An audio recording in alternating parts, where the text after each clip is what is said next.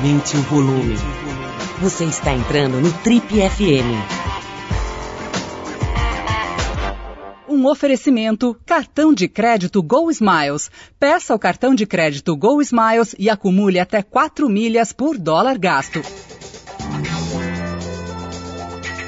Oi, aqui é o Paulo Lima e a gente começa agora mais um Trip FM, o talk show da revista Trip. Bom, a gente sabe que o distanciamento social em decorrência da pandemia do coronavírus veio como um verdadeiro turbilhão, né? um chacoalhão planetário que produziu mudanças e sentimentos bastante é, é, novos, né? imprevistos nos últimos meses no planeta todo. É, as nossas relações com a família, com o amor, com o sexo, com o trabalho, com a morte, né? tudo foi afetado drasticamente. A gente, a gente ainda está tentando entender minimamente que humanidade a gente vai ser daqui para frente. Entre as várias cabeças que estão ativamente refletindo sobre o impacto desse, desse vírus né, na, na, cabeça das pessoas nesse período, está a minha convidada de hoje, a Maria Homem. Ela é uma das psicanalistas mais destacadas do Brasil, pesquisadora do núcleo Diversitas da Faculdade de Filosofia, Letras e Ciências da USP. Ah, ela é professora também na FAAP e é uma cabeça bastante original e instigante. Ela já teve algumas vezes nas páginas da revista TPM e presencialmente nos eventos que a gente faz, em especial na Casa TPM, falando de assuntos como angústia, relacionamentos, envelhecimento, monogamia, todas as formas de amor e muita coisa interessante. No meio desse momento de incertezas grandes né, e ansiedades maiores ainda, que a Maria descreve bem como sendo o maior laboratório subjetivo da nossa história, ela acaba de lançar um livro muito interessante, chama-se Lupa da Alma, Quarentena Revelação. É mais uma investida dela em decifrar todas as inquietudes que assolam a nossa pobre alma humana. Vamos receber hoje aqui a Maria Homem. Maria, que ótimo ter você aqui com a gente. Muito legal ter, poder conversar com você aqui nesse contexto. Né? A gente já conversou em outros lugares, principalmente na Casa TPM, que você sempre prestigia mas hoje a gente vai poder bater um papo bem gostoso aqui. Vamos começar por essa, por essa minha dúvida aqui, já que a gente está nesse assunto. Maria, como é que é a, a importância da, da, Quer dizer, tamo, assim, a gente vai falar muito, evidentemente, né, até pela, pelo interesse geral e pela, pelo contexto né, do que está acontecendo nesses últimos nove meses aí. Mas eu estava pensando aqui, falando da, da, de uma experiência com a, com a minha filha, né, ela está tendo sua primeira contato com a terapia, né, com a psicanálise, e ela está tendo uma, uma, dúvida, assim, como ela nunca fez, não sabe exatamente como é que a coisa funciona, ela estava me perguntando se eu achava que uh, o fato de ser feito de forma digital, remota, diminui a qualidade da, da relação né, entre o, o, a pessoa e o seu terapeuta, né? Eu não soube dizer, porque eu nunca fiz, eu fiz décadas de terapia, mas sempre presencial ali, com a pessoa olhando no olho, conversando, enfim, próximo, né? Como é que é? Você que exerce, exerce essa, esse trabalho, né? Que conhece profundamente esse tipo de, de cuidado, assim, né? Com, com a pessoa, o que que afeta essa, essa coisa da distância no, na relação entre o profissional e o, e o e o paciente, digamos, né? É, essa é uma pergunta que muita gente tem feito, né? Sobretudo agora nesses tempos de pandemia, né? E da vida remota, vamos chamar assim.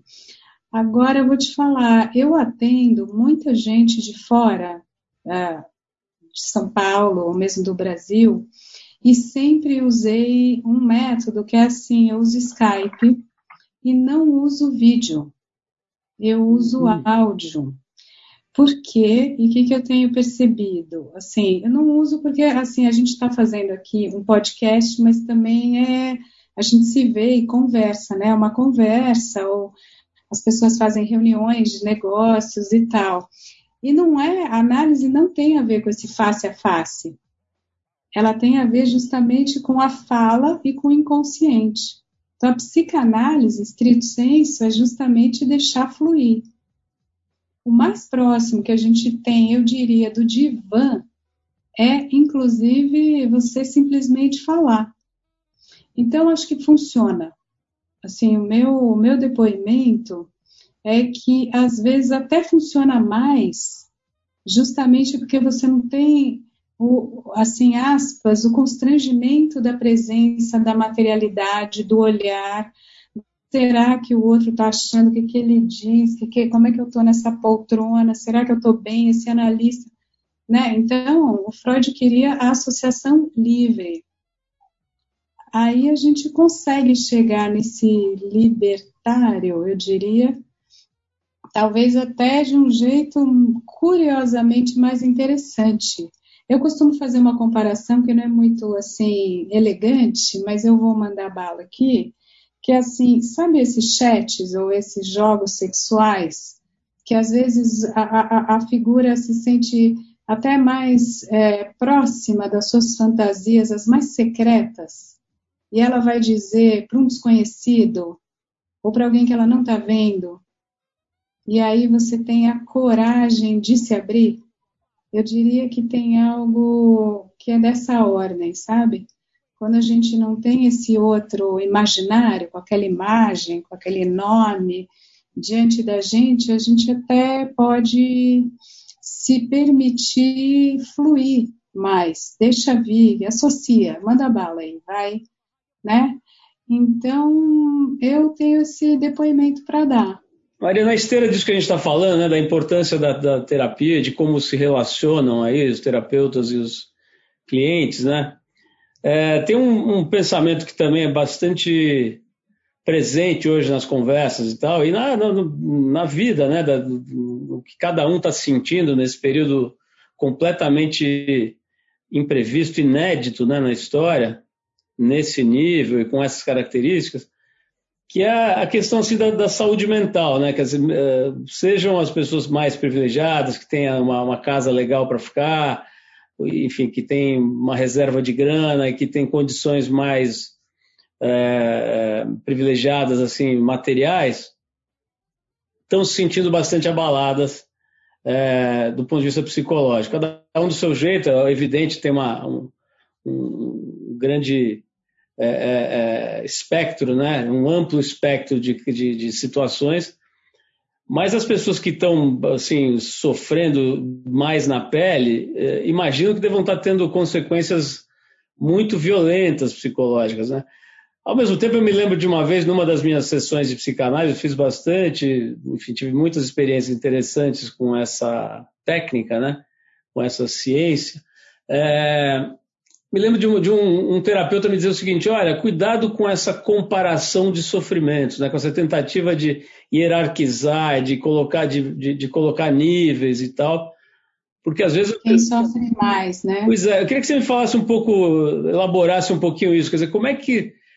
Como é que, de uma maneira geral, aqui no Brasil, nas cidades maiores e tal, como é que você acha que está nesse momento a qualidade de vida psicológica das pessoas. Está né? Tá muito afetada, médio afetada. O que, que você consegue dizer sobre isso? É interessante essa expressão que você recortou, né? Qualidade de vida psicológica. Eu gostei, assim, acho que eu vou adotar. Que a gente muitas vezes diz saúde mental na pandemia, né? É outra expressão que ganhou a, a voz do povo aí. E sabe que, coincidentemente, eu acabei de fazer um livrinho sobre isso, né? Que, aliás, chegou agora. Ele está até por aqui, deixa eu te mostrar que acabei de empilhar ele aqui, ó. Lupa da Lupa Alma. Da alma. É, e tem um subtítulo que já revela o jogo, né? Então, eu vou contar aqui para você: Quarentena Revelação. Que a, a, ele parte da hipótese que essa esse momento histórico peculiar nosso, ele tem uma dupla característica, né? Colocar a gente sob ameaça, né? Porque é um vírus, é um adoecimento, é um risco de sequela, eventualmente de morte, de contaminação, enfim. Então, você lida com medo, com qualquer tipo de fobia real, imaginária, e dois, o que, que a gente tem para lutar contra isso agora? O isolamento social, a quarentena, o confinamento. É assim, você está confinado fora do grupo da teia social mais ampla, longe de todos os outros e muito perto de alguns. normalmente poucos, com quem você convive ou calhou de conviver. Então, essa dupla situação revela muita coisa, desvela, né? E assim, tudo que a gente jogou para debaixo do tapete, tudo que a gente foi acumulando de irritação, de desapego, de hiperapego, de sintoma, de loucura, de ansiedade, de insatisfação, de dúvida, enfim, tudo agora veio à tona. Em todos os níveis, no do mais íntimo, é, você com a, o seu corpo, sua forma de comer, de beber, de se, de se chapar a mente, de se drogar, é, a, a, o sexo, o, a relação, a conversa, o diálogo, a violência, aumento de violência doméstica, né, feminicídio, estupro, suicídio, as relações pais e filhos, os conflitos entre gerações, os descasos, as hiper, hiperproteção, enfim, e claro, Brasil, a, a, algum, alguns países, né, como lidaram ou lidam com a própria Covid, como é que é a estrutura ambiental, o que, que é queimada, o que, que a gente faz diante disso, o que, que é política, o que, que é roubar, o que, que é fazer acordo, o que, que é sacanear, o que, que é ajudar, doar. Enfim, então a gente está agudo. Como é a nossa qualidade de vida subjetiva, eu vou te falar, depende de quem a gente está falando, qual é o sujeito, mas em qualquer um dos casos, seja sujeito individual, seja coletivo, ela está agudizada, está revelada, está intensa. Então a gente está num pico de intensidade, porque tudo que era morno, tudo que você deixava ali, agora, mesmo esse morno, te incomoda. Até o que era médio estava sob controle, está muito esforço para deixar sob controle até aquela mediocridade cotidiana, sabe? Da qual a gente se distraindo ali no bar, no boteco, no restaurante, nessa sociabilidade levemente numa lógica de entretenimento, que é da vida, quando você tira essas anestesias, aí dói. Aí vem a coisa ela mesma. Aí você fala, uau, o que, que eu estou fazendo da minha vida? Ou, nossa, ufa, que bom que eu estou numa parceria interessante. Nossa, acredito nesse projeto, é aí mesmo que eu tenho que ir. Que país interessante que eu nasci ou que eu escolhi para viver, hein? Que bom, que orgulho de fazer parte disso aqui. Maria, no, no, no seu livro novo, que você mostrou agora há pouco, Lupa da Alma, Quarentena, Revelação, você coloca uma expressão que eu adoro. Agora é minha vez de pegar, de pegar uma expressão, só vou começar a usar aqui. Diz o seguinte: olha, estamos no maior laboratório subjetivo da nossa história, né? Quer dizer, essa situação toda, um, um, um grande experimento, né? uma grande mudança de referências, de, de é, métricas e tudo, né? E eu, eu gostei muito do seu, da sua resposta agora, porque você abordou todo esse aspecto agudo, né? Da, da, e, e, de como a gente está exposto a, a, emoções e a certos obstáculos e, e, dificuldades que não existiam antes. Mas eu tenho visto também nas, nas conversas do dia a dia de diferentes grupos, né? Os benefícios, vamos dizer assim, né? O, os aspectos positivos dessa nova experimentação, né? É, sei lá, desde as coisas mais prosaicas, como por exemplo, muita gente que gostou muito de não ter mais que ir ao escritório, né, funcionários, pessoas que trabalham em grandes empresas e tal, que de repente se viram livres daquela situação é, de estar num lugar, num determinado horário, submetido a certas regras e, e obrigatoriamente exposto a certos grupos. Então, de repente não tem mais essa, esse vínculo obrigatório com essa, esse contexto, né? Ou outras coisas, por exemplo, isso, né, que você falou, que de repente eu não preciso mais cumprir uma série de rituais sociais que eram, de, de certa forma, impostos ou quase obrigatórios em alguns casos, de repente isso sai da agenda das pessoas e elas começam a poder usufruir um pouco melhor do seu tempo, né, do seu tempo de vida. É, entre as, as, várias pessoas incríveis que eu tive o privilégio de entrevistar aqui nesse período, né, tem essa delícia que é poder sentar com uma pessoa durante uma hora, uma pessoa interessante, ela me dizer tudo que ela tem de melhor para dizer, isso é um enorme privilégio. Eu conversei com Ailton Krenak, né, e ele disse coisas muito interessantes. Né? Por exemplo, ele fala que ele tem horror à, à expressão precisamos voltar ao normal. Uhum. Né? Quer dizer, o normal, uhum. na visão dele, era o que estava nos levando a uma situação insustentável. Né? Então, ele, ele, ele reza para que a gente não volte ao normal e entenda que aquele normal era uma doença, era uma patologia.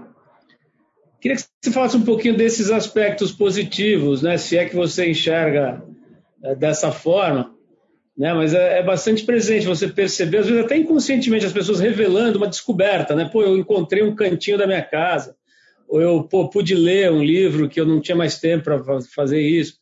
Né? Coisas desse tipo uh, têm sido frequentes. De novo, fazendo a ressalva, né? quando eu cito esses exemplos, são as pessoas que não estão passando fome ou que não estão, por conta da pandemia, submetidas à miséria total. Né? Aí a conversa é um pouco diferente. Mas queria que você falasse um pouco, existem esses aspectos positivos dessa redescoberta aí? Você vê que coincidência, né? Eu acho que eu mesmo citei o Krenak no Lupa. E é um cara que eu gosto e que eu acompanho, assim, o pensamento, e, e eu acho que é uma reflexão necessária. Inclusive, eu estou agora dando aula né, para os alunos na FAP, a gente está fechando o semestre e eu estou fechando com ele. Tanto, né, porque assim, sobretudo para essas novas gerações, né, Greta e derivados, e os alunos de graduação de 20 anos, tem, e que você conhece bem, né, da FAP, enfim, a gente tem, assim, a sensibilidade de, de ler uma angústia que é assim, nossa, que mundo é esse que eu estou sendo convidado a entrar? Ideias para adiar o fim do mundo, por favor, né? Como assim? Estão rifando o meu futuro? Amanhã não está à venda. Então, essa onipresença do mercado, essa, né, to, um totalitarismo de, de relações de compra e venda e de extração, acho que esse paradigma, né, extrativista e uma lógica hipermercadológica que até vai objetificando todos e todas, é, eu acho que já está muito claro para essas novas gerações, está nascendo esse paradigma de uma outra sensibilidade. Não sei se vai ser na nossa vida essa, vamos ver também que a medicina vai inventar, né? Que vai fazer para dilatar o tempo. Mas, enfim, eu acho que vai demorar, e eu costumo dizer, ou a gente se destrói antes e bem rápido, ou realmente a gente vai mudando a mente porque existe o outro e pode ser interessante, existe o tempo, existe a água, existe a natureza e existem pesquisas de posições menos bélicas com o outro, com, com o outro, assim, alteridade radical, que seja do ouro, da pedra, da mata, do conflito, do, do desejo, da cor da pele, Acho que é o grande conceito nosso essa outra alteridade, essa diversidade. Então, o, o Lupa, até, ele vai nessa espiral, tem, tem assim, a estrutura tem sete capítulos, que justamente vai do eu, do mais íntimo, do eu até a morte, vai em espirais ascendentes que se amplificam, né? Então, o eu, o elo, o amor, desamor, a família, o trabalho e chega no planeta, que é uma oportunidade. Então, sem dúvida, né, esse ditado tão clichê, mas tão interessante, né, da palavra etimologia mesmo da palavra crise, é, é ou para voltar, né, na, na dialética freudiana, é morte e vida. São pulsões destrutivas para eventualmente quebrar formas de pensar para se criar eventualmente um novo. Então, será que a gente vai conseguir é, reconsiderar formas de viver? É uma oportunidade, sem dúvida. Assim, o, o jogo está na mesa, as cartas foram reveladas, sabe? Se a gente estava fingindo que não estava vendo, agora a gente está vendo muito bem. Vocês estão aí há décadas, né? A própria Trip, enfim, tá? A, tentando modular isso, desenhar um pouco isso, propor de alguma maneira, uma reflexão com o desafio de fazer isso dentro de um mercado real que é esse. Então, você também tem que sobreviver, não deixa de ser uma empresa, imagino eu. Como é, é, é um pouco o desafio de todos nós no início do século XXI, né? Como, como viver, como poder existir de outra maneira, mas ao mesmo tempo questionando o jogo, que é muito pesado para muita gente, como você está sempre colocando aqui, né? Você já está deixando bem claro, sim, sim, posso ser macho, branco, enfim, de poder, de dinheiro, mas compreendo que não sou o centro do universo e que há outras realidades e tal. Sim, então a gente já está falando de um lugar que é consciente de uma não onipotência, onde um não direito a ser o único sujeito de direito. Então você vê, é uma coisa que há 100 anos, talvez você não tiver, você ou os teus, enfim, talvez a gente não tivesse essa consciência tão aguda, né? E agora, infelizmente, vai, fim de 2020 Brasil, a gente não pode não dizer, ah tá, a gente mata mais, é, mais negro que branco, não, não, não é uma questão, é uma questão de desigualdade, não de raça. Você fala, bom, são dois fenômenos que estão atrelados. Vamos estudar esses fenômenos, vamos verificar. Por que, que morre mais negro do que branco? Em Covid, em supermercado, pela polícia, enfim, o que, que é, como é que a gente vive? É, é muito importante essa consciência. Isso é positivo? Eu diria que sim. A consciência é o primeiro passo para você construir uma outra realidade que você queira para você, né? Maria, você tem uma, uma situação muito interessante, né, que é a vivência do meio acadêmico e também a clínica, né, onde você uhum. tem lá o dedo no pulso das pessoas, da, da na alma, diria até. Né, as pessoas se procuram imagino, para se compreender melhor, para entrar ali nas suas, nos seus becos e vielas ali, tentar desvendar. Né? Isso é muito rico, imagino, né? essa, essa combinação dessas duas frentes de saber. É, você mencionou na, no começo do nosso papo questão do sexo, né? É, o impacto que isso tem na nossa vida como um todo, inclusive no campo sexual, afetivo também. Mas eu queria saber mais especificamente do campo sexual, né? O que está acontecendo nesse lugar da vida das pessoas sob efeito desse vírus, né? Você percebe movimentações diferentes, reações diferentes, emoções diferentes no, no, no mundo, no, no, campo do, do sexual? Ó, eu diria que está mais para menos que para mais se fosse dar uma síntese, ultra síntese, né, do que se escuta aqui, é, e eu tenho algumas hipóteses sobre, sobre isso, né?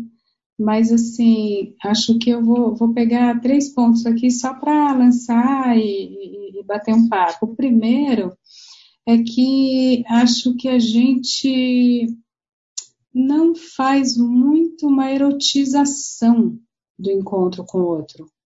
A gente faz mais um sexo protocolar, quase um exercício aeróbico, é, catártico, né? Uma, uma, pequena, uma pequena descarga e às vezes quanto mais acúmulo de tensão, quanto mais irritação, sabe aquela briga até dentro da relação que você dá uma aliviada com aquela trepada, assim? Então, acho que a gente tem muito um uso, uso assim, comum, mas né, a gente faz uh, um ato desimplicado.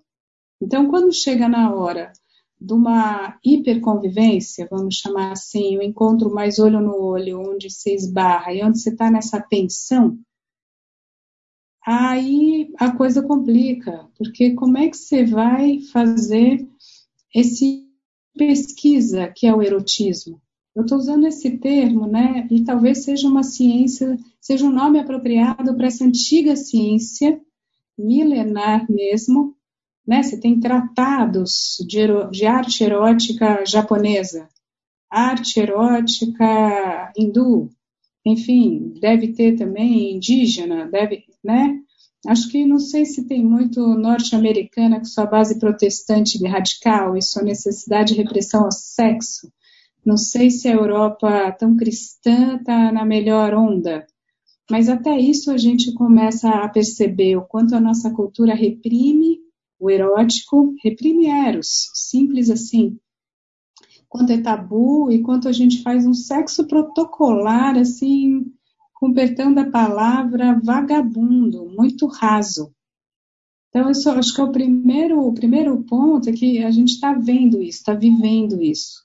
Então, quem sabe alguns poucos aproveitaram também esse momento para se divertir com isso. Né? Você falou, ah, ler livro que não pôde ler, ver tantas séries aí, né? O começo, é, Netflix ganhou dinheiro, Amazon ganhou dinheiro, enfim, todos os outros que agora, né? Quais são os servidores de streaming? Você está assinando vários e tal. Agora, acho que algumas poucas almas iluminadas deixaram seus corpos fazerem ali suas descobertas. E falando em corpo, eu acho que tem um outro ponto aqui, que é assim, o grande, assim, o corpo está sob júdice. O corpo está ameaçado, porque a gente está falando de uma doença. Então, tanto em termos micro, de cada microcosmo, cada encontro, quanto macro, é o corpo do outro que eu vou temer, porque ele é a fonte da contaminação. Então eu tenho medo, eu, eu passo mais de ladinho, eu vou usar máscara, eu vou lavar a mão, vou passar álcool. Então, isso não é sem consequências sobre a, sobre a nossa maneira de fazer relação inconscientemente, eu diria, não só com o estranho, mas mesmo com o próximo. É, é, é, é disso que, em alguma medida, a gente está falando também. Alguma, alguma coisa a gente fomos atingidos na carne, até para pensar como é que a gente faz o fluxo dos corpos, das carnes, do trânsito humano, animais, como é que vai refrigerar as cadeias de transporte, o que, é morcego, o que, é carne, o que, é cachorro, o que é frango, enfim. Então, o milênio dos vírus entendeu que somos corpóreos. Eu diria que esse ponto também está aqui. Isso é um grande recalcado do inconsciente, isso é um ponto nevrálgico. Então, a, a, como a gente falou antes, né? O que, que, é o normal? Como é que a gente vai repensar a norma? Sem dúvida, não, não sou nada simpática à palavra normal, como contraposto ao patológico, ao que seria a padronização do bem. Desconfio profundamente disso.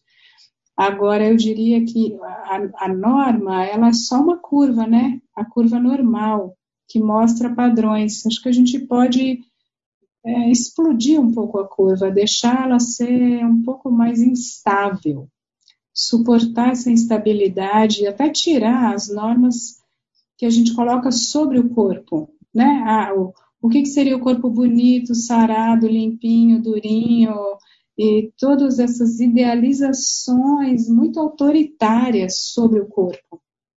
Acho que isso também está em jogo quando a gente fala de sexualidade ou de erotismo. Como é que a gente, né? Então a gente pode construir pensamentos do tipo, ah, mas eu engordei agora na quarentena, então ai que preguiça. Ah, deixa eu abrir uma outra garrafa de vinho, assim, né? Ah, eu encontro com o outro, ai que preguiça, deixa eu ficar aqui na minha casinha deixa eu ficar aqui no meu Insta.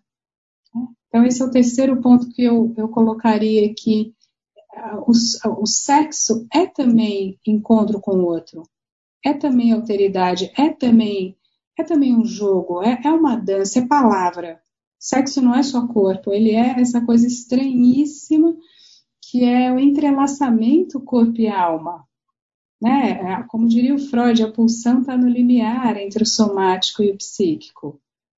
Será que a gente sabe fazer isso bem? Será que a gente pesquisa isso bem? A psicanálise tem só 100 anos.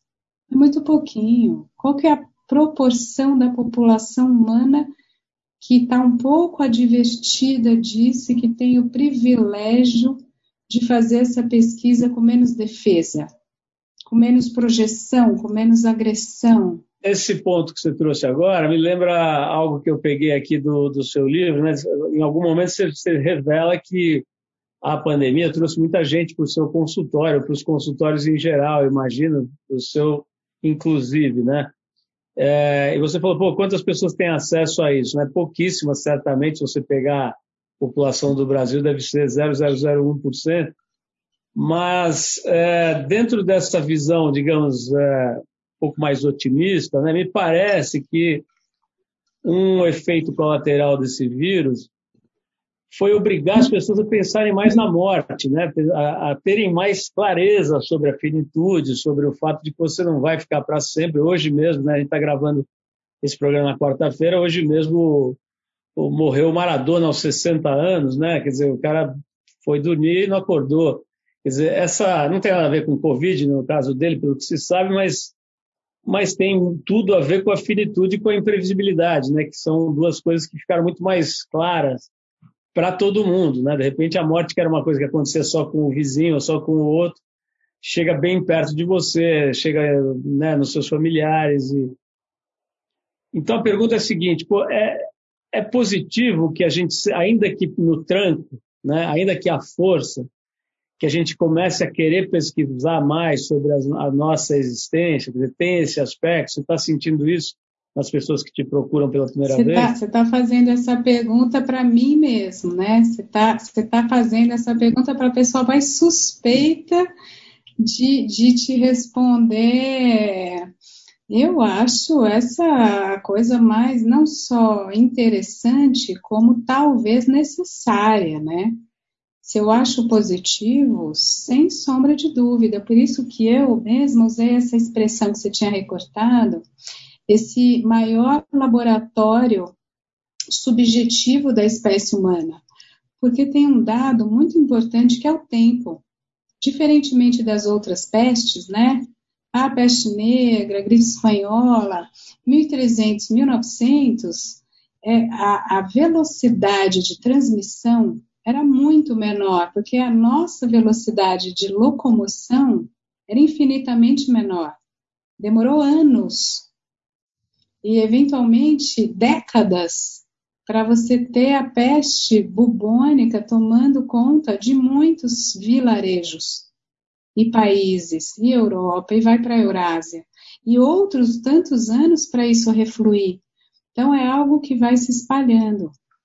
Agora, no começo do 20, bem mais ágil, mas para a gente demorou semanas. Então, a gente começa a ouvir já chegou aqui, porque alguém foi no casamento tal e foi na comemoração XYZ. A gente está vendo isso e vivendo. Como é que a gente pode subjetivar essa experiência que é também coletiva? Como é que a gente pode elaborar isso junto? Inclusive, a, a coisa muito peculiar que é elaborar a perda, o medo, a angústia e a morte, né? Então, assim, essa consciência que chega um dia seu coração para de bater. Não é imprevisível, é, é a única coisa não imprevisível da sua vida. Ela é certa. Ela é certa. Você não sabe quando. Você tem alguns dados. Se você enfim, tratar muito mal o seu corpo, o coração vai aguentar menos. É, é matemática isso, tem estudos. Não, não, né? Se a gente tinha dúvida disso, a gente já sabe. Você vai comer pior, cheirar mais, beber mais e né, não se movimentar, vai durar um pouco menos, via de regra. Então, uma outra coisa que esse que esse ano de 2020 mostra para gente é a cartografia do seu cuidado com você mesmo, inclusive, e do cuidado de algumas populações, de, algumas, de alguns grupos, as estratégias de cuidado ou descuido que a gente tem, é, é, tudo isso também está em jogo. E como é que a gente faz para poder é, falar sobre a perda, falar sobre o medo, saber da morte. Será que a gente vai conseguir, como cultura, deixar a morte menos tabu? Eu diria que é um, assim como a gente tirou um pouco o corpo de um tabu, mais ou menos, né? Não tanto quanto a gente diz. Não sei se sexo e corpo é menos tabu do que antes, tanto assim, né? Agora, talvez a gente possa pôr a morte no centro da roda e naturalizar um pouco mais uma das coisas mais naturais da vida, que a vida, feliz ou infelizmente, para a consciência e para seres de consciência como sapiens, a morte e a vida, enfim, é o beabá do jogo, é a estrutura, é ciclo. Então você vai findar. E não sei se você vai virar outra alma em outra vida, você vai virar a substância que o fogo come, o que a terra come. Acho que a gente não tem duas outras possibilidades além dessas. E que vai se transformar em outro tipo de substância e talvez a sua parte simbólica vai ser deixada por aí. E teus filhos vão repetir algo de você nos gestos deles. E assim caminha a humanidade. É, é, é um pouco angustiante todo esse assunto para algumas pessoas Talvez para a maioria sim, mas vamos falar sobre isso, não só em rituais, ah, velório enterro, mas poder falar eh, sobre isso mesmo também. E ritualizar. Como a gente está fazendo aqui, né, Maria? Agora, é, eu estava pensando aqui, quer dizer, da, da, nossa conversa, eu depreendo o seguinte: pô, tem um aprendizado muito interessante, tem coisas que a gente está indo buscar a partir desse estímulo, desse tranco, dessa freio de arrumação planetário virulento aí que apareceu. É, isso mesmo. Agora, tem uma é, outra pessoa que, que eu recebi, já recebi aqui no programa, né? E que é um colega seu, inclusive de, de, de universidade tudo, que é o Pondé, né? O, o Pondé tem uma visão bastante cética, né? Ele acha que não vai acontecer nada com a humanidade, que ela no dia seguinte à chegada da, da vacina volta tudo ao, exatamente ao patamar anterior, todo mundo correndo atrás de dinheiro, se matando por, por grana e as mazelas todas voltam e, e não fica absolutamente nada, pelo menos é isso que eu entendo das coisas que ele tem dito, escrito por aí.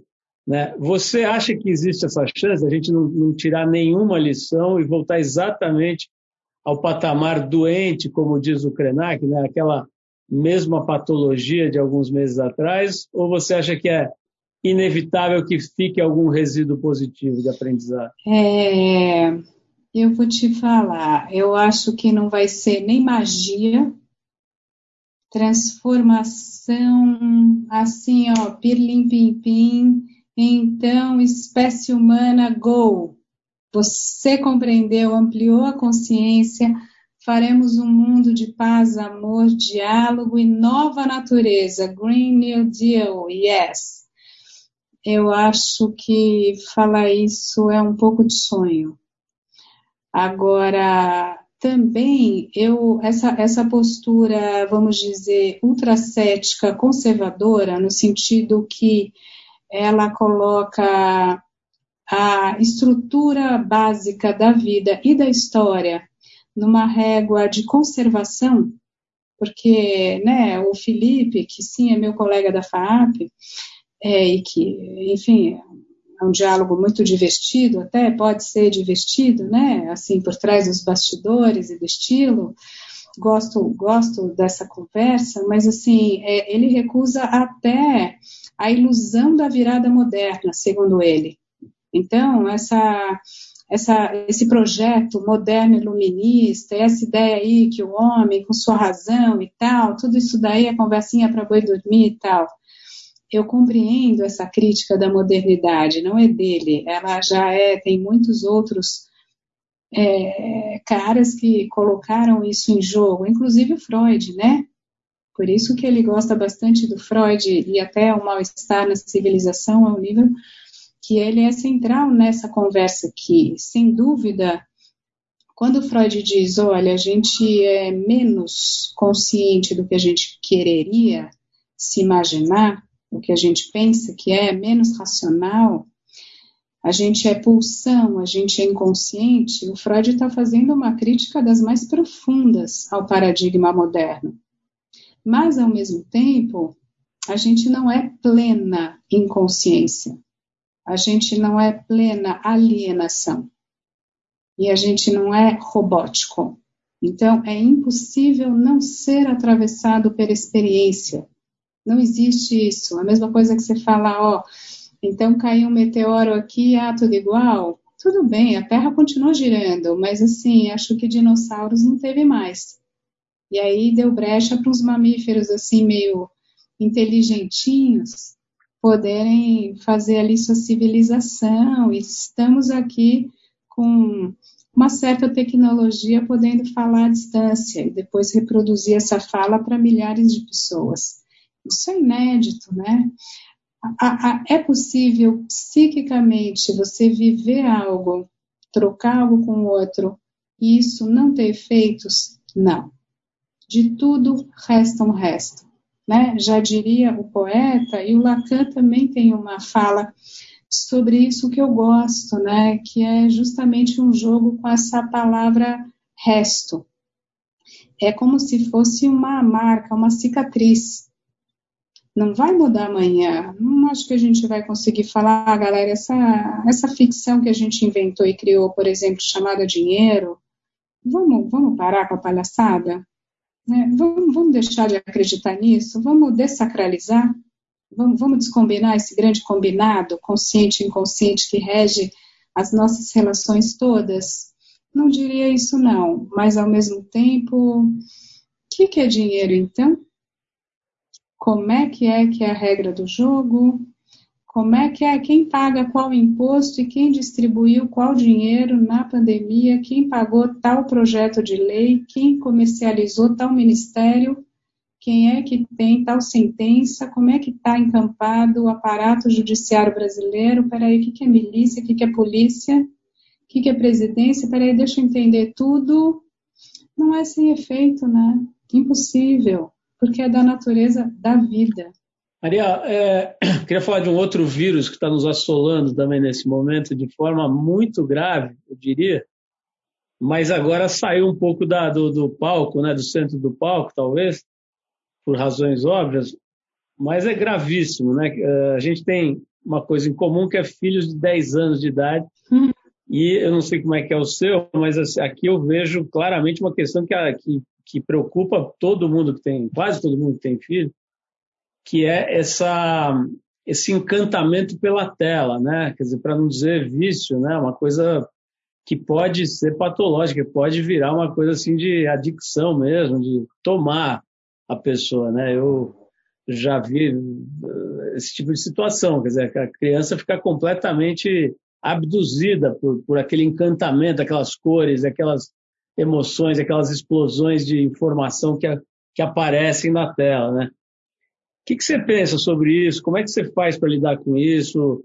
Com essa como tudo, né, tem um lado incrível, né, encantador. Você olha um videogame hoje, assim, os efeitos e as possibilidades e, os, e, a, e a perfeição dos grafismos são coisas fantásticas, né. Ao mesmo tempo, quando você vai procurar um pouco a ciência e tal, você fica aterrorizado na primeira página, né, do primeiro estudo que você vai ver do que aquilo está fazendo com as células do cérebro, com os mecanismos cognitivos e tudo. O que, que você pensa sobre isso, Maria? Esse vírus aí, essa doença, digamos.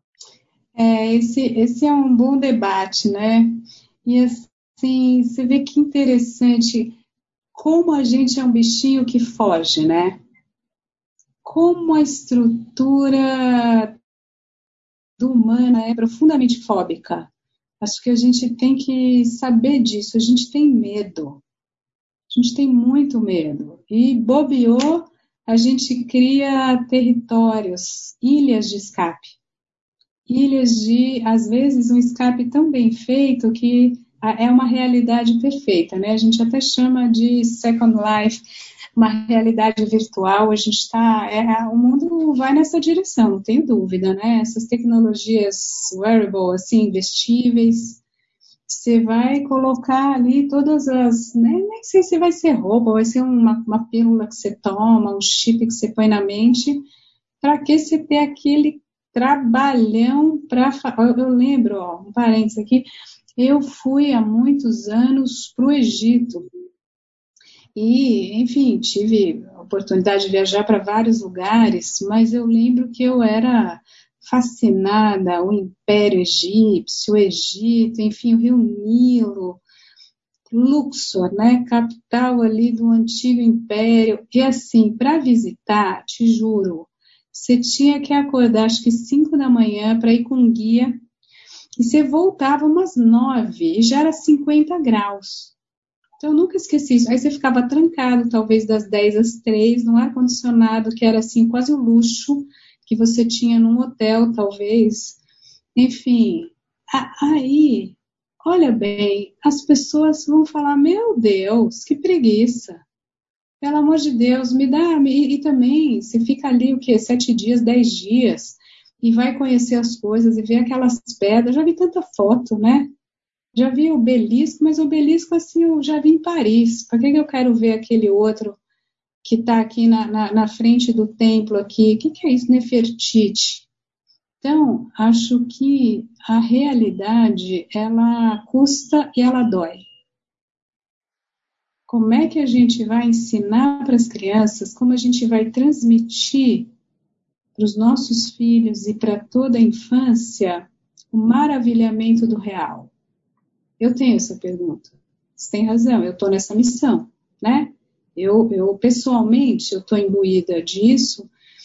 E assim, não sei uh, se eu tive sorte, mas eu, eu acho que aqui eu não tenho muita angústia quanto a isso porque está dando para negociar. Acho que acho que a chave é essa mesmo que eu acabei de dizer. É, a vida ela pode ser um pouco trabalhosa, né? A gente tem um corpo para cuidar, tem que alimentar, tem que lavar, tem que comer, sim, tem que tomar banho, sim, tem que escovar o dente, sim, porque o corpo ele é mortal e perecível. Mas olha só que bom, só com ele você consegue ter o prazer de pular, de correr, de tomar sorvete, de e outras delícias que nossos filhos que vão para a segunda década vão descobrir logo mais, né? Estão descobrindo, até desconfio eu. Então, o corpo ele sempre foi essa esse fio da navalha, né? É o que a gente mais ama e mais odeia, fonte de prazer e desprazer como, assim, não, não é difícil. Se você está tranquilo quanto a isso, se cada um, cada pai, mãe, cada um, com seu próprio corpo, com seu próprio ser e com o outro, você está tranquilo quanto a isso, você vai saber transmitir isso. Você vai, você, você vai ter a criatividade, você vai se instigar de, de sair, de viajar, de fazer a trilha, de jogar a bola, de, de olhar as pessoas, olhar o mundo, né? É, é complexo, é complexo. A viagem real, ela é multifacetada, tem várias camadas. A tela não deixa de ser 2D, né? Por mais que a gente tenha tecnologia e óculos para nos enganar, a realidade dura e crua é que é só 2D, né? Vamos ver quando inventarem o cheiro. Talvez eu, daqui 10 anos, quem sabe eu vá me desmentir. Vamos ver. Estou curiosa. Olha, tem uma, uma, outra, uma outra dimensão dessa mesma questão, né, que também é, eu imagino que esteja bem perto de você, porque você é professora e dá aulas numa universidade, numa, numa faculdade, enfim, está lá em contato direto com os alunos, né? E que é o seguinte, pô, é, com essa história toda do, do da tecnologia, dos avanços enormes e, dessa, e desse mundo virtual que é fascinante, né? Tem os seus aspectos horrorosos também, mas é, é fascinante. Você falou agora há pouco, né? A gente está aqui conversando, cada um na sua casa, uma qualidade ótima, isso vai para milhares de pessoas a um custo praticamente zero. Quer dizer, tem todo esse lado fascinante. É, e esse fascínio está deixando as escolas numa situação difícil, né? Quer dizer, é muito difícil que a escola consiga reproduzir essa qualidade de emoção, né? Então a gente tem visto essas discussões aí no mundo, né? não só aqui no Brasil, mas no mundo inteiro. Né? Como é que as escolas vão fazer para se manterem, para serem interessantes, para serem atraentes, para serem é, é, é para emocionar, né? pra, no sentido hum. maior da palavra, né? para mover as pessoas pelo, pela emoção. Né? É, a gente tem visto uma enorme dificuldade das escolas. Estou falando de qualquer escola, de escola para criança, para adulto e tudo, tem sido muito, muito difícil com formação mesmo que o, que o mundo está produzindo e distribuindo com, se você souber procurar, com bastante qualidade, inclusive, né? e com custo baixo. Quer dizer, resumindo, a pergunta é a seguinte, Maria, o que, que, você acha que vai ser das escolas no futuro próximo, aí, sei lá, nos próximos 5, 10 anos? Já existe uma ameaça grande do ponto de vista material, né? As escolas têm perdido alunos, têm perdido matrículas, têm perdido dinheiro mesmo, né? É, enfim, então, como é que você acha que, o, que a educação vai se reconfigurar? Essa é uma pergunta difícil, né? É, eu, eu, eu, não, eu, eu não sei se eu ousaria fazer grandes previsões, mas eu vou te falar uma coisa só do que eu tenho observado que pode ajudar a, a conversa, que é a seguinte: a gente aprende numa profunda solidão a real aprendizagem, o real insight, ele é solitário. Então, sabe quando você, mais assim, você está lá lendo livro, você está vendo filme, você está tomando banho, e aí você fala, ah, captei. Porque é uma interioridade subjetiva profunda. Só que o paradoxo disso é que isso normalmente se dá no elo com o outro. Por isso que a análise, ela, ela é ambígua. Ela é com o analista e não é. Ela só pode ser com o analista, mas ela é um percurso totalmente sozinho, dessa solitude de base, né?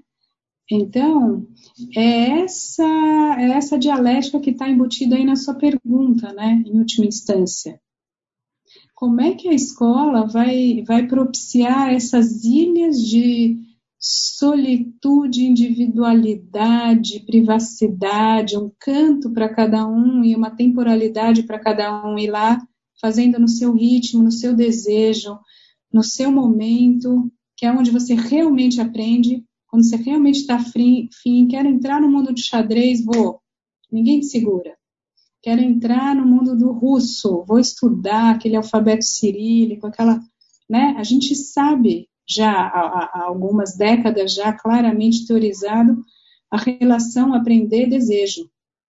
A gente mergulha no que a gente quer e é altamente individual.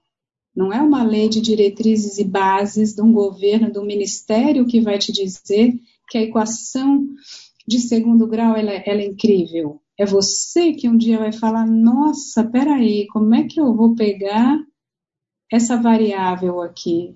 Como é que eu vou fazer um raciocínio?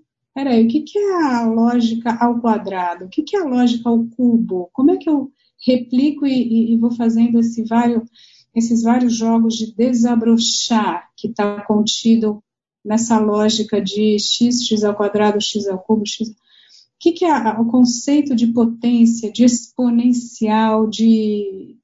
Então, você tem que ser maravilhado por isso. Isso só se dá no 1 e na temporalidade específica do um.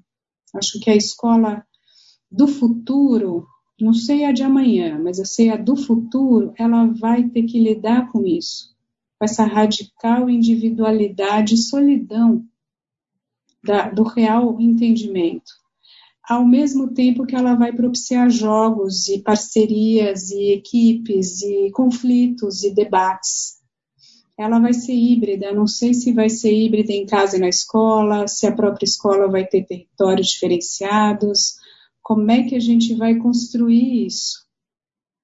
Mas é algo nessa direção. Ô, Maria, eu estou relembrando aqui no, no, levantamento que a gente fez, você participou da, de algumas edições da Casa TPM, né? sempre participações muito, muito ricas, muito adoras, por sinal. É, numa delas, a gente falou sobre a viabilidade da monogamia. Né? Eu quero voltar para essa história dos casais, ou das relações afetivas, ou do, das pessoas se relacionando. Né?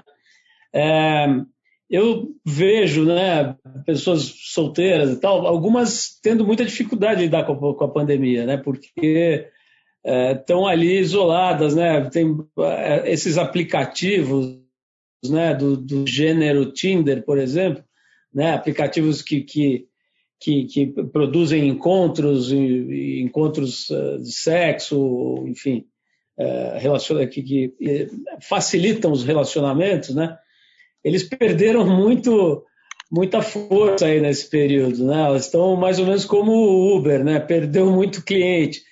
É, e as pessoas estão tendo dificuldades. Eu entrevistei aqui a Fernanda Paes Leme, por exemplo, uma atriz é, muito inteligente, muito interessante, muito livre, né? E ela falou com toda a abertura, assim, sobre como tem sido para uma mulher jovem é bastante livre e solteira, como tem sido ali a, a vivência dela. Então, ela falou de algumas tentativas de relacionamentos uh, via virtuais ou digitais e falou de, de vibradores e de, de, brinquedos, enfim, que ela foi uh, utilizando. Foi uma conversa muito interessante. Mas o, o, meu ponto aqui com você é o seguinte: é, vamos dizer assim, a, a, a qualidade das relações para as pessoas que não têm um vínculo mais profundo é, eu imagino que elas devem estar muito perdidas, né? Que você, você tem aí no seu, na sua vivência de consultório um pouco de informação sobre isso? Ó, oh, eu vou te falar. As pessoas elas podem estar vivendo sozinhas e muito perdidas, como diz você, e muito solitárias.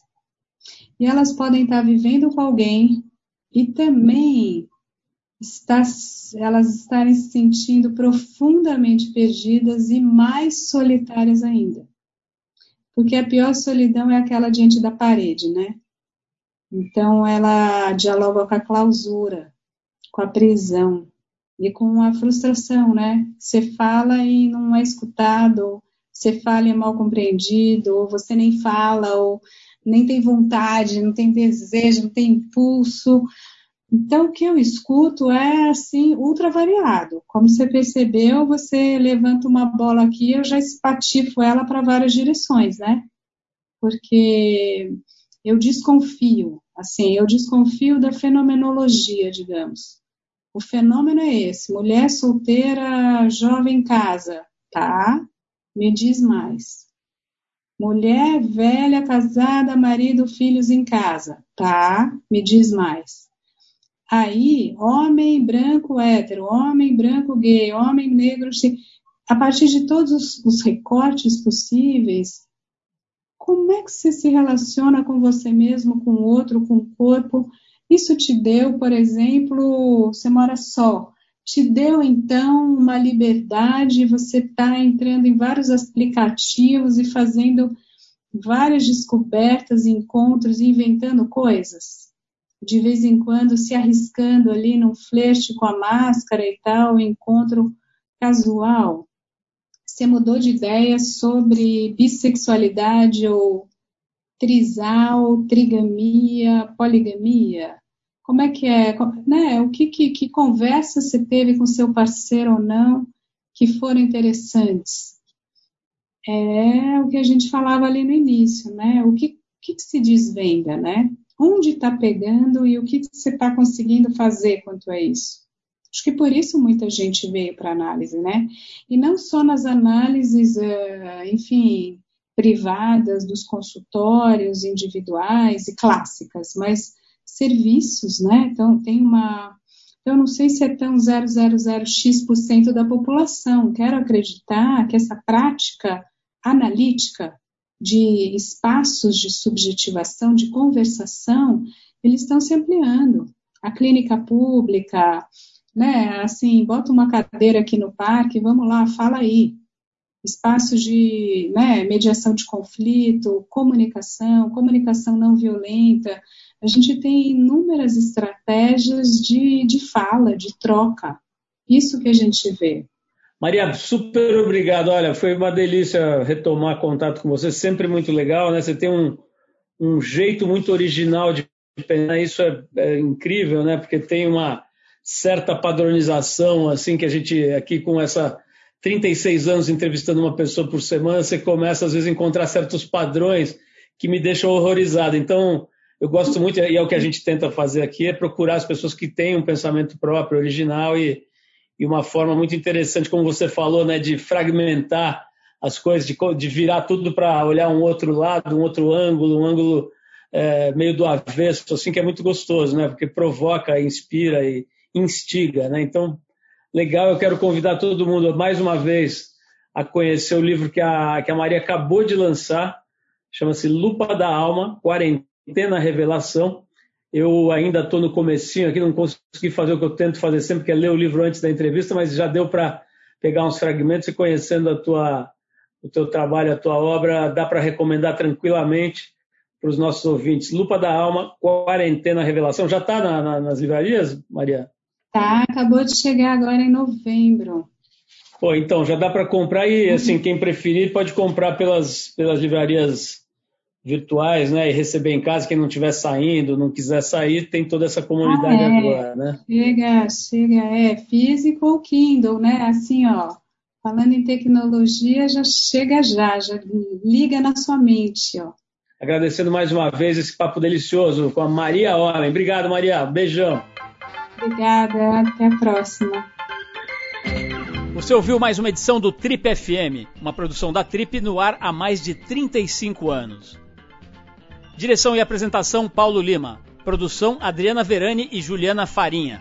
Roteiro Natália Cariati e edição Ludmila Daer. Quer ouvir outras entrevistas em edições anteriores do programa? É só ir no tripfm.com.br ou procurar pelo Trip FM na plataforma digital em que você costuma ouvir os seus podcasts. Estamos em todas elas: Spotify, Deezer e outras. Semana que vem a gente volta com mais uma conversa boa aqui no Trip FM. Abração e até a próxima!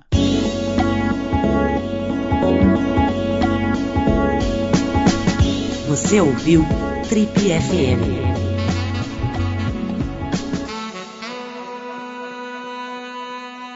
Um oferecimento cartão de crédito Go Smiles. Acesse smiles.com.br barra cartões e peça o seu.